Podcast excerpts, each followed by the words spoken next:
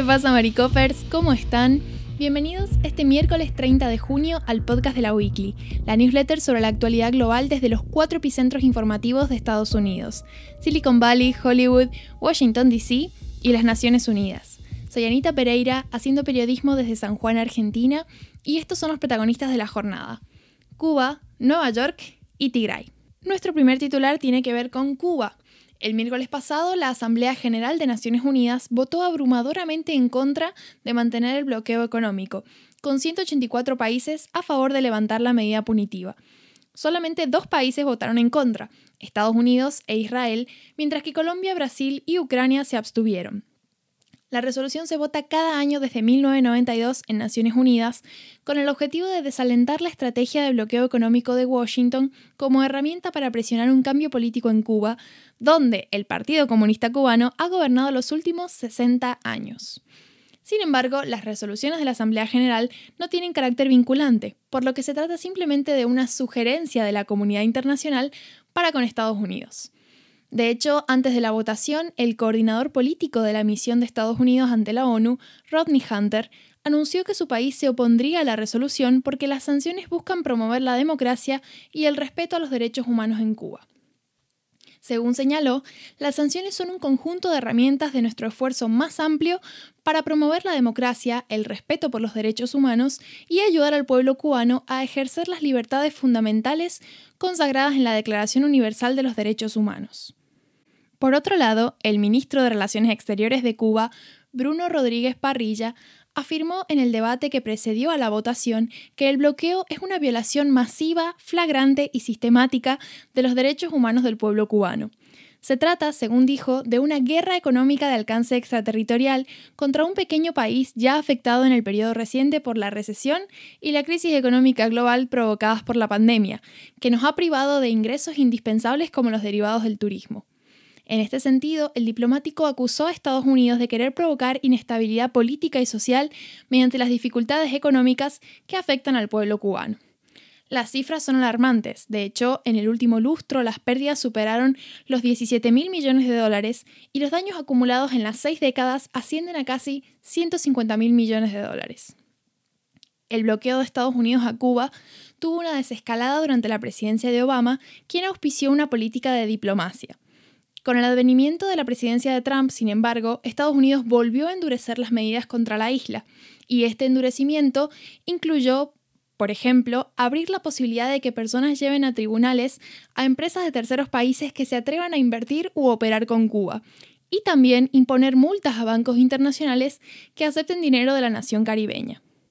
Los representantes de los estados integrantes de la Asamblea que tomaron la palabra durante la sesión reiteraron la urgencia de ponerle fin al embargo estadounidense a Cuba, particularmente en la emergencia que vive el mundo frente a la pandemia de coronavirus. Biden, quien dijo durante su campaña electoral que desarticularía algunas medidas para intentar volver a esa política de diálogo de Obama, de momento no ha dado muestras de querer abandonar la línea dura heredada de la administración de Trump en lo que concierne al embargo del país centroamericano. Nuestro segundo titular nos lleva a Nueva York, donde el liderato de Eric Adams en la candidatura demócrata a la alcaldía se redujo apenas un 2% o poco menos de 16.000 votos con respecto a su rival directa, Catherine García.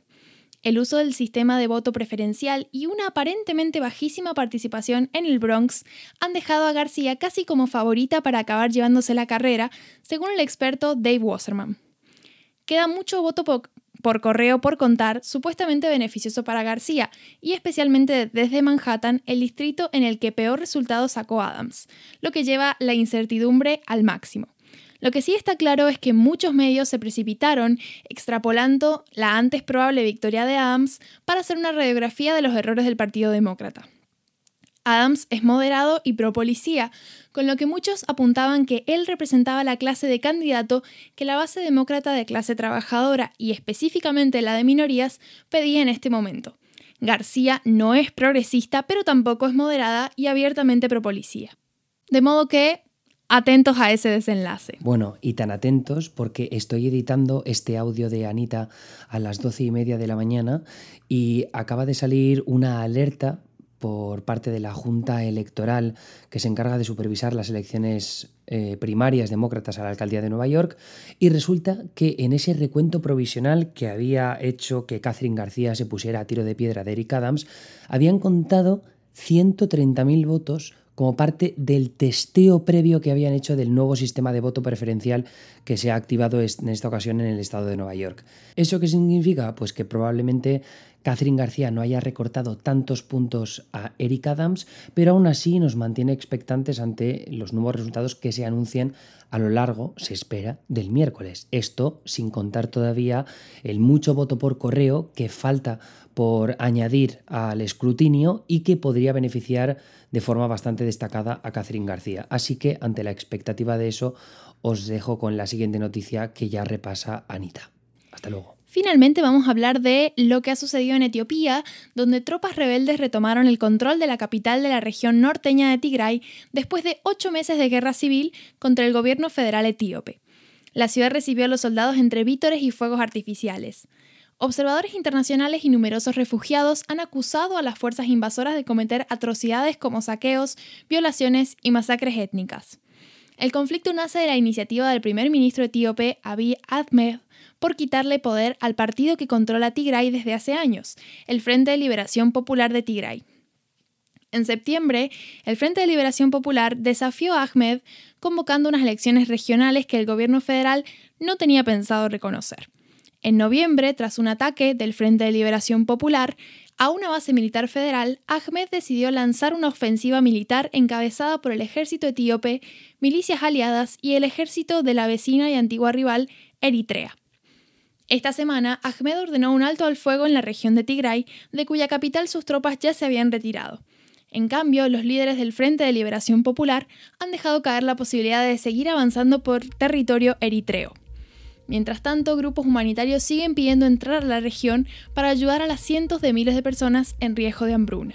Como bien saben, tienen anexada a cada una de las noticias y los titulares de la newsletter un pequeño artículo que recomendamos para ampliar cualquiera de, las noticias si les interesa. Y bueno, eso ha sido todo por mi parte. Espero que tengan un lindo miércoles. Me despido y nos vemos mañana. Adiós.